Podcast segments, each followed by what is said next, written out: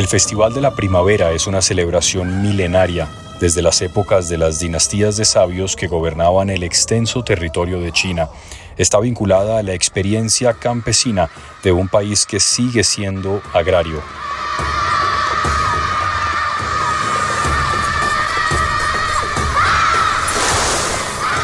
Este año, justamente, es el año del dragón en la fiesta de la primavera, uno de los animales del zodiaco chino y el único que no usa o ve en su trabajo diario el campesino.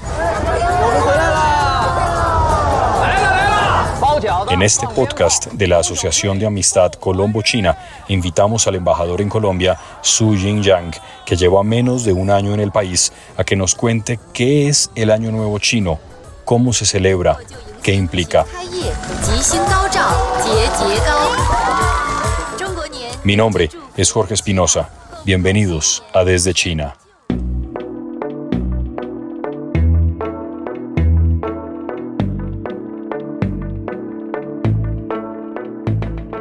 Embajador Xu, muchas gracias por atender a este podcast Desde China, el podcast que hacemos con la Asociación de Amistad entre Colombia y China. Este es nuestro segundo episodio y como prometimos cuando publicamos el primero de nuestros episodios hace unos días, en este episodio queríamos hablar del Año Nuevo Chino que es un evento fundamental para la cultura china y que además por la cantidad de gente que en el mundo, no solamente en China, se celebra, pues es probablemente una de las celebraciones más numerosas que hay en la humanidad. Gracias por atendernos, señor embajador, en su residencia. Muchas gracias, buenos días. Gracias por la invitación. Para mí es un placer poder participar en, este programa para poder presentar algo de la cultura china. Embajador, lo primero que le quería preguntar es qué tan antiguo es el Año Nuevo Chino. ¿Hace cuánto que se comenzó a celebrar? Bueno, uh, usted sabe que China tiene una larguísima tradición como un país agrícola. Fundamentalmente agrícola, eh, la economía principal de China eh, siempre ha sido la agricultura. Entonces el año nuevo chino tiene que ver eh, con el calendario lunar que marca a, a, lo largo de la historia milenaria de China diferentes eh, puntos eh, de la naturaleza de la temporada, el relevo de las diferentes estaciones de eh, primavera, verano, otoño y, invierno. y e invierno. entonces, el año nuevo es el comienzo del año según el calendario lunar. Esto oh, tiene mucho que ver con la tradición de los chinos, de nuestra filosofía de llevar buena armonía con la naturaleza, de respetar las reglas de la naturaleza y eh, llevar adelante los trabajos eh, agrícolas en el campo según la naturaleza, según la temporada de la naturaleza. En este sentido, el calendario lunar es una tradición que lleva más de 4.000 años. Marca el comienzo del año según el calendario lunar. Y es una celebración, embajador, que se hace como en Occidente, que es básicamente de un día al otro o dura varias semanas la celebración. Eh, bueno, eh, como el Año Nuevo chino eh, también se llama la fiesta de primavera. Marca el inicio del año, como te decía, según el calendario lunar. Eh, sabemos que eh, después del invierno viene la primavera. Es el comienzo del año y el comienzo del trabajo. Para tener un año próspero de buenas cosechas hay que celebrar y pedir buenos augurios en el momento de iniciar un año y prepararnos para eh, un trabajo de todo un año. Aquí el sentido de celebrar eh, el Año Nuevo Chino, que también se llama la fiesta de la primavera. Pensamos que eh, el buen comienzo del año es decisivo para tener un año próspero. De ahí prepararnos, mejorar nuestro estado tanto físico como espiritual. Y también es eh, para eh, lanzarnos al trabajo de un año nuevo, eh, reunirnos con toda la familia, celebrarnos y esto para traer buena suerte. Aquí el sentido de dar buen comienzo, independientemente del año anterior eh, haya sido bueno o malo. Siempre la esperanza es tener otro año muy bueno, de mucha prosperidad. Embajador, ¿qué en la tradición china, qué es, aparte de, de, esto que ya me explica, qué es exactamente lo que se, lo que se celebra? Porque en Occidente la sensación que uno tiene es que simplemente se le toma como un asunto de buena suerte, pero implica mucho más que, eso. Eh, bueno, eh, sabemos que eh, la agricultura requiere de mucho trabajo, de mucha, también de mucha tecnología, digamos, en las labores de labranza. En qué momento se siembra, en qué momento se agrega, mm, digamos, eh, los elementos necesarios para aumentar el rendimiento de la tierra y en qué momento eh, preparar la tierra, en qué momento tener la cosecha. Y cómo eh, hacer toda una serie de trabajo. En este sentido, la celebración del Año Nuevo empieza no siempre del comienzo del año, sino del final del año anterior, de resumir cómo ha sido el año anterior, por ejemplo, de eh, rendir homenaje a todo tipo de dioses, eh, desde eh, dioses encargados de ah, del clima, dioses encargados de la buena olla de la familia, etcétera, etcétera. Entonces, la celebración comienza eh, casi un mes antes del año anterior, el último mes del año anterior. Es decir, mientras estamos hablando hoy, que estamos a, unos días de que sea formalmente, digamos, el 9 de febrero, ya ustedes allá y acá también se están preparando para esa celebración. Eh, hay una serie de actividades que se tienen que hacer, según la tradición, para eh, la fecha oficial del Año Nuevo. Por ejemplo, las compras. Sí. Eh, los adornos, la buena comida, los materiales para preparar la comida eh, de la noche vieja, eh, también los regalos para luego entregarse entre parientes y amigos, y la ofrenda para el Dios de la buena olla de la familia, que en teoría es quien sube al cielo para rendir informe del comportamiento de la familia al máximo Dios. Y también la limpieza de la, de la casa. Sí. Limpieza de la casa eh, se llama eh, chuchen, que también significa eh, quitar lo viejo. Quitar el polvo suena en chino como quitar lo viejo para recibir algo nuevo. También pegar papel rojo recortado como adorno típico. Eh, pegar eh, las frases emparejadas que expresan buenos deseos en el marco de, la entrada. Así como lanzar petardos para asustar, para ahuyentar cosas malas, demonios, y preparar la comida más importante de la noche vieja. Y luego eh, los adultos preparan algo de dinero para los niños, eh, que suena como el, el, dinero de la bendición del año. Eh, es también como un instrumento desde el punto de vista de los niños de defenderse, de crear buena suerte. También, por ejemplo, la costumbre de pasar toda la noche vieja sin dormir, eh, expresando una especie de nostalgia eh, de algo, de lo que haya pasado y eh, la impaciencia de recibir algo nuevo.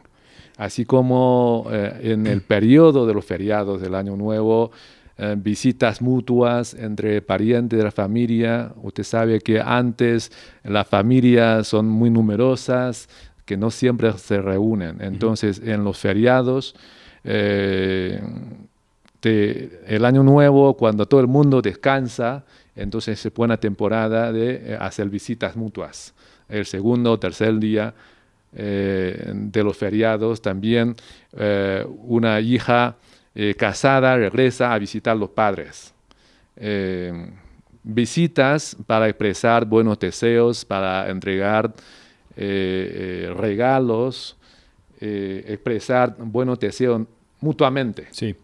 Embajador, quería anotar simplemente que habla usted un muy buen español. Muchísimas gracias. Sí, la verdad, muy bien el español.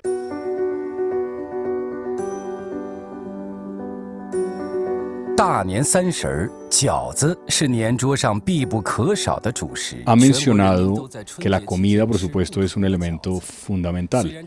La comida supongo que cambia dependiendo de la región en la que, la que se esté. Por ejemplo, de dónde es el embajador en China, ¿qué se come tradicionalmente en una noche de año viejo? Eh, yo soy de Pekín, de la capital de China. La tradición es comer ravioles chinos eh, de, después de las campanadas de, eh, de la llegada del año nuevo.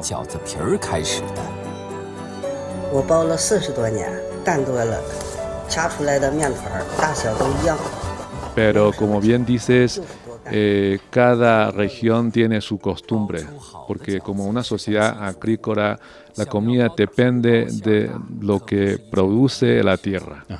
Entonces, por ejemplo, en la provincia de Sichuan la comida picante, en la eh, provincia Cantón frente a Hong Kong, donde eh, las comidas en su mayoría son eh, de sabor agridulce. Entonces, la, en una sociedad agrícola, tener buena abundancia, comer bien, es eh, la mayor eh, aspiración de toda la sociedad, de todos, desde los ricos hasta los pobres. Si uno no tiene dinero para comer bien, sí o sí eh, debe ahorrar cierto dinero para poder comer bien, por lo menos en la noche vieja. Por eso la comida es muy importante. Además, esta comida se come entre toda la familia. Eh, como cada uno de, la familia trabaja por su lado, entonces la reunión de comer juntos es el momento más importante de la reunión. Puede ser que uno está alejado de la familia, trabajando en otra ciudad, eh, pero sí o sí tienen que regresar a casa a comer con los padres, con la familia, con todos los miembros. De allí eh, tenemos el fenómeno de gran eh, desplazamiento masivo que se llama Chunyun. O sea, la gente viaja eh, antes de la fiesta para regresar a, tierra, para regresar a, casa a comer con los padres, con toda la familia.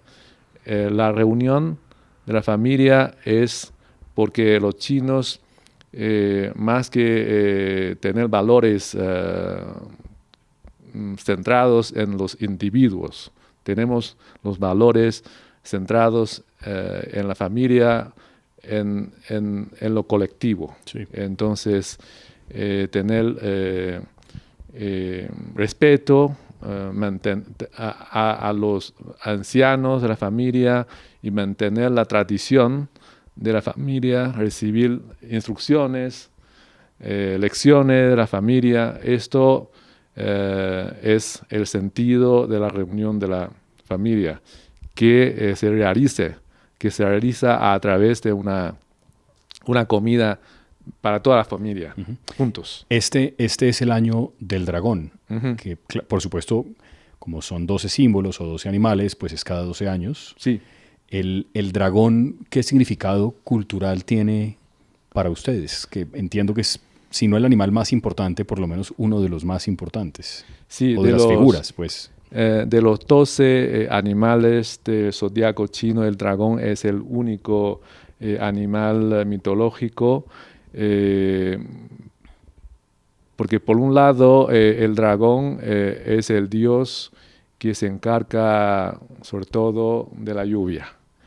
En una sociedad agrícola como China, tener el apoyo de, un clima favorable, sobre todo cuando se necesita lluvia, que haya lluvia, esto es muy importante. Entonces, mucho respeto a, la figura del dragón. Por otro lado, los chinos nos creemos como hijos del dragón.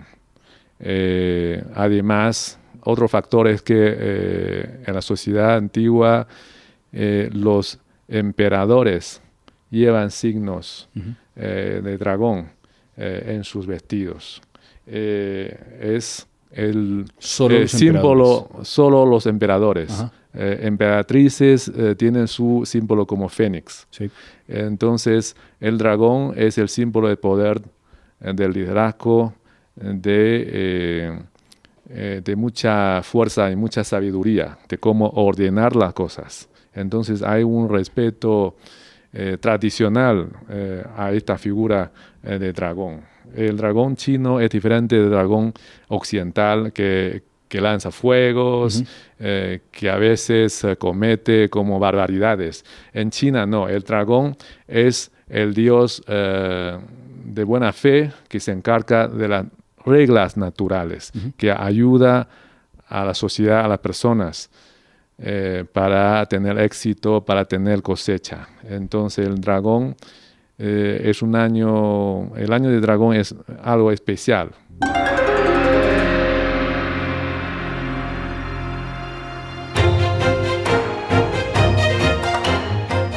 Sé que el, gobierno chino ha pedido a la UNESCO que el año o la celebración, todo esto que nos ha explicado el embajador desde China, se convierta en patrimonio. Eso, ese proceso en qué va, eh, para que lo reconozcan como una cosa que evidentemente es un patrimonio de la humanidad. Eh, es que el Año Nuevo chino no solamente se celebra en China, también en los países uh, asiáticos de nuestro entorno, en Japón, en Corea del Norte, Corea del Sur, en Vietnam, Tailandia, Singapur, Indonesia, Malasia, etcétera, etcétera. Y con el tiempo, con las uh, diásporas uh, chinas por el resto del mundo, se celebra también en eh, las grandes metrópolis, occidentales, como en Estados Unidos, como en Europa. Yo vengo eh, de, Barcelona, de Barcelona como cónsul general en Barcelona, Madrid, grandes celebraciones. Y con el tiempo, oh, cada año, el tamaño, la magnitud de la celebración es mayor. Entonces, con esta influencia cultural del Año Nuevo Chino, es natural que haya mayor reconocimiento a este evento cultural.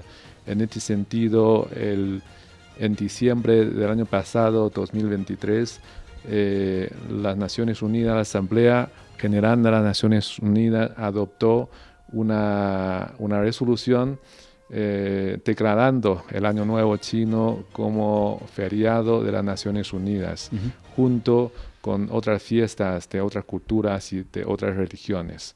Eh, también eh, el gobierno chino ha, solicitado ante la UNESCO eh, incluir la fiesta de primavera o el año nuevo chino en la lista de patrimonio no material.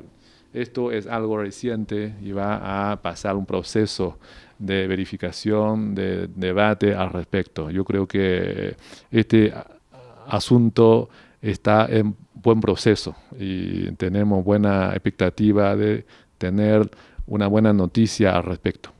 Sí, sería muy merecido porque en efecto esa otra pregunta que también le quería hacer y es en cuántos otros países de Asia se celebra, pero claro, ahí está la explicación también con el mismo calendario lunar y cada uno digamos con su simbología, pero celebraciones que pues mantienen digamos una raíz que es común.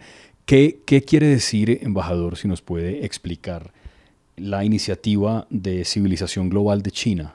que un poco, claro, tal vez el mejor momento para hablar de eso es precisamente este, el momento en el que se celebra en muchos lugares del mundo el Año Nuevo Chino, la fiesta de la primavera.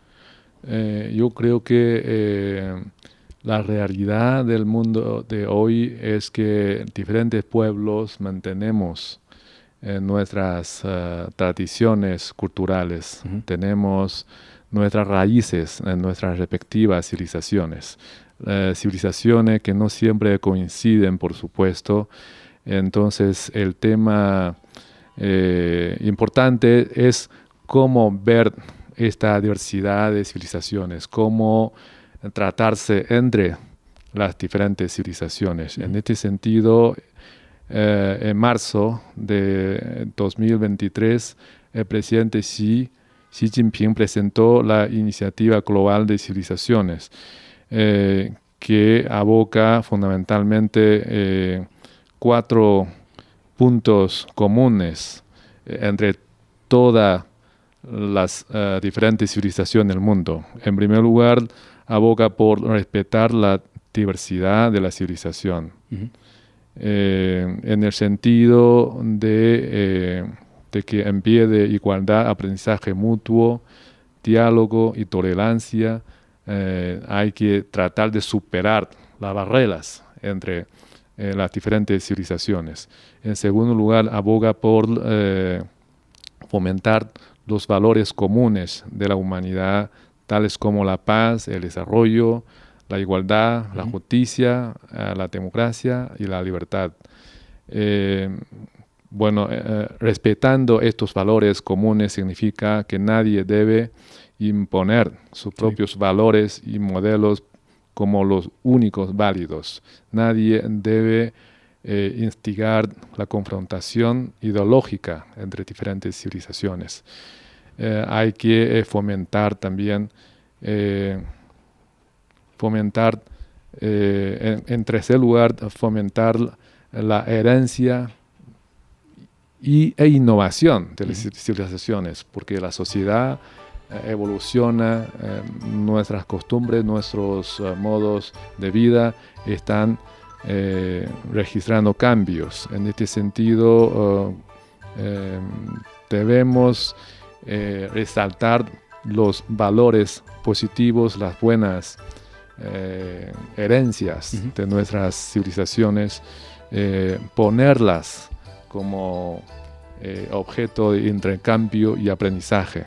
Y por último, aboga por fomentar el intercambio y la cooperación, porque, bueno, resaltando las diferencias, resaltando, digamos, eh, la superioridad de determinada civilización frente a otras civilizaciones solamente trae problemas, eh, conflictos, eh, esto no es lo que los seres humanos necesitamos.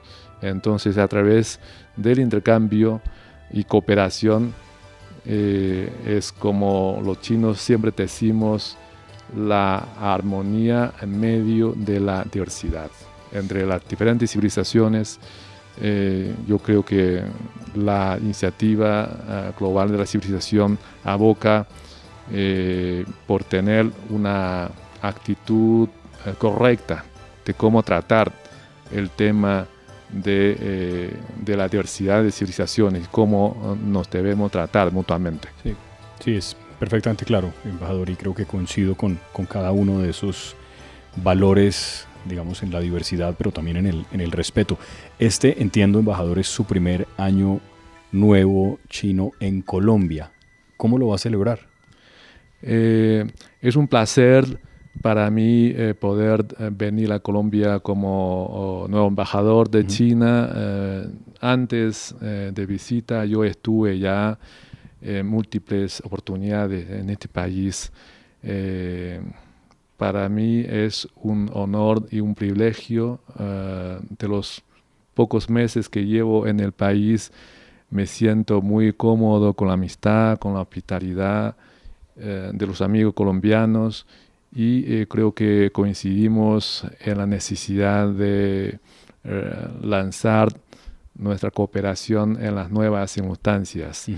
Eh, en este sentido, este primer año nuevo chino uh, voy a celebrarlo con mis amigos en Colombia. Tenemos uh, una serie de actividades culturales eh, en distintas ciudades, tanto en Bogotá como en otras ciudades eh, de Medellín, Cali, etcétera, etcétera. Tenemos una serie de actividades. Mm, las voy a, a presentar en esta ocasión. Sí, embajador, lo que, lo que usted quiera decir, si, si quiere contar algo de lo que va a pasar, por supuesto, sé que el año pasado fue multitudinario lo que pasó en el Parque de la 93 en Bogotá, pero seguramente también se celebró en otros lugares de Colombia, claro. Sí, eh, por ejemplo, el día 10 de febrero eh, vamos a tener todo un día de celebraciones en la Biblioteca Pública Virgilio Barco, eh, incluyendo danzas de eh, leones, presentación, conferencia sobre las costumbres culturales de China en esta oportunidad. la televisión nacional de Colombia, eh, la televisión de Bogotá van a transmitir la fiesta de Kala, algo típico de la fiesta en China, los los números artísticos eh, presentados allí en China en vivo y directo. El día 23 de febrero, um, la celebración en Medellín. El día 24 de febrero vamos a celebrar eh, una, vamos a ofrecer una feria, eh, una feria en el Parque 93. El día 24 de febrero en Cali vamos a ofrecer eh, un día eh, cultural de la fiesta de la primavera. El día 29 en eh, Cinemática de Bogotá vamos a proyectar la película china Wandering Earth.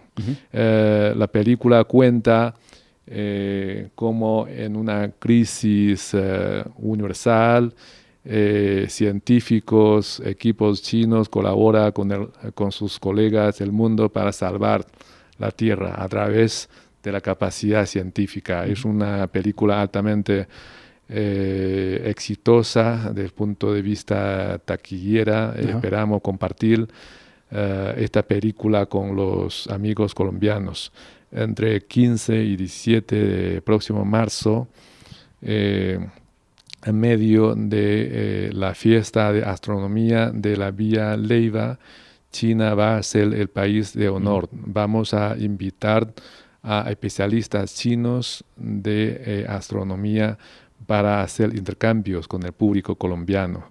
Esperamos con, toda esta serie de actividades festivas, eh, y de intercambio cultural eh, el público colombiano pueda conocer mejor lo que es nuestra fiesta y cómo los chinos eh, celebramos nuestra fiesta con el fin de aumentar un mejor conocimiento y una mejor comprensión mutua entre nuestros dos pueblos.